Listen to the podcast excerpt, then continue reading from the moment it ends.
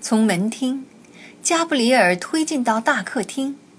客厅里摆满了精致典雅的丝质沙发和座椅，还点缀着豪华的桌台、灯盏和形形色色的小饰品。巨大的落地窗俯视着湖面，把整整一面墙都占满了。其他面墙上则悬挂着意大利古典艺术绘画作品。大部分作品都是威尼斯和佛罗伦萨一带著名画家的故宫学徒炮制出来的，用于祈祷的小型艺术品及画像。不过，其中有一幅描绘罗马建筑的幻想画，却明显是乔万尼·保罗·帕尼尼的真迹。加布里尔舔了一下手套指尖儿，然后让手套从画布上划过。这幅帕尼尼的作品，就像挂在客厅里的其他油画一样，迫切需要修画师的修补清理。加布里尔将画布表面上的污垢抹到他的牛仔裤上，径直走到一个古董写字台旁。台面上摆着两个银质镜框，镜框里是杰克布拉德肖在他相对快活的时期拍摄的两张照片。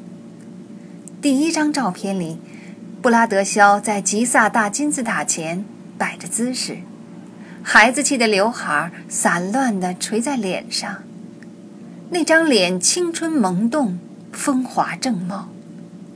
第二张照片的背景是约旦的佩特拉古城，加布里尔猜测，这张照片是布拉德肖在英国驻阿曼大使馆的任职期间拍摄的。他看上去不那么年轻了，却比第一章里的他显得更结实健壮，又或许更平添了几分睿智。中东就是这样一个地方，它能把人们一腔的激情热血化作满腹的绝望沉沦，能让一个理想派沦为不择手段的马基雅维利现实主义者。加布里尔将写字台的抽屉打开，没发现什么让人感兴趣的东西。他又拿起布拉德肖的手机，开始刷屏浏览未接电话的目录。一个号码六二幺五八四五出现了七次，在布拉德肖死前出现了五次，死后又出现了两次。加布里尔拿起电话，按下了自动拨号键。几秒钟之后，他听到电话铃声在远远的另一头响起的声音。响了几声以后，传来一阵窸窸窣窣的声响，显示出电话那头的人拿起了听筒，又马上挂断了。加布里尔又拨了一遍那个号码，对方又没说什么，就挂了。可是当可是当他第三次尝试的时候，他听到一个男人用意大利语回应：“我是马可神父，请问你有什么事吗？”加布里尔没说话，轻轻地把话筒放回座机。电话机旁边有个便签簿，他把最上面的一页撕下来，在下面的一页上写下那个电话号码，然后把两张便签都放进外衣衣兜里。随后，他向楼上走去。宽敞的中央走廊两侧，挂了两溜油画，还有两间没放家具的卧室的墙上，也满是画幅。布拉德肖把第三个卧室用作储藏室，房间里有大大小小几十幅油画，有些镶了画框，有些还晾在画架上。画架松松垮垮地靠在墙上，好像一场酒宴曲终人散的时候东倒西歪的折椅。绝大多数画作都来自意大利，也有几幅是德国、弗兰德和荷兰画家的作品。其中有一幅风俗画，画着三位在庭院里劳作的荷兰洗衣妇。这幅画很有可能是威廉·卡尔夫的模仿者创作的。看上去最近被修画师修过。加布里尔奇怪，为什么布拉德肖单挑这幅画来修补，却让其他作品，有的还更值钱一些，在层层黄色的亮光漆后面，半死不活，一蹶不振。又为什么花钱请人修整了以后，还把画丢在一间储藏室里，让它就这样靠着墙闲置着？中央大厅的对面是布拉德肖的卧室和办公室。加布里尔把两个房间彻底搜查了一遍，因为他知道该在哪里藏匿，他也就了解该去哪里寻找。在卧室里，在一大堆了不起的盖兹比风格的花花绿绿的衬衫底下，他找到了一个皱巴巴的马尼拉文件夹，里面夹着几千欧元。法拉利将军的人不知何故没能发现这个夹着钱的文件夹。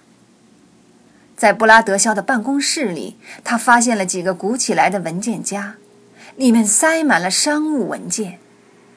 他还找到了大量令人印象深刻的艺术专论和作品目录，而且他还发现了一份表明子午线环球顾问公司在日内瓦自由港。租了一间贮藏室的文件，这么重要的文件居然再次逃过将军手下们的眼睛，这让加布里尔感到匪夷所思。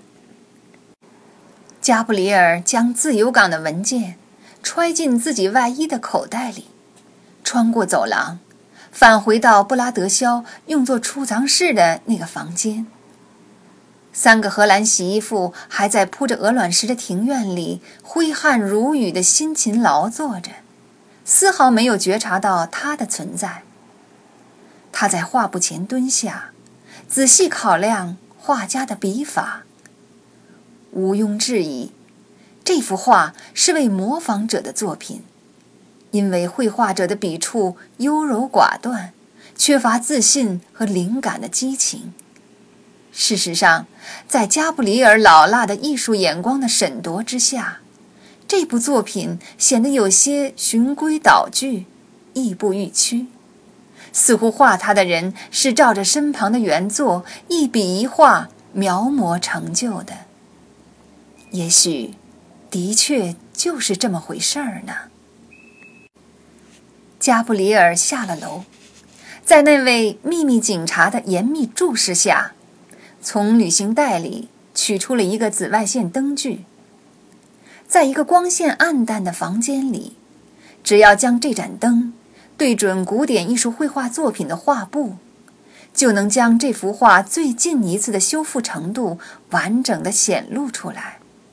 因为紫外线灯光能使画上修补过的部分在人的肉眼下变成黑色的斑点。一般而言。一幅荷兰古典绘画时期的艺术作品，都或多或少会有相对轻微或适中的损失。也就是说，修补的部分，或者用业内的行话来说，是图像修描的部分，会在灯光的照耀下呈现出点点黑斑。加布里尔回到别墅第二层的那个房间，把门关上。将百叶窗紧紧合上，然后扭亮紫外线灯盏，冲着那幅画笔直的照去。三个洗衣服不见了，整块画布是黑漆漆的一团。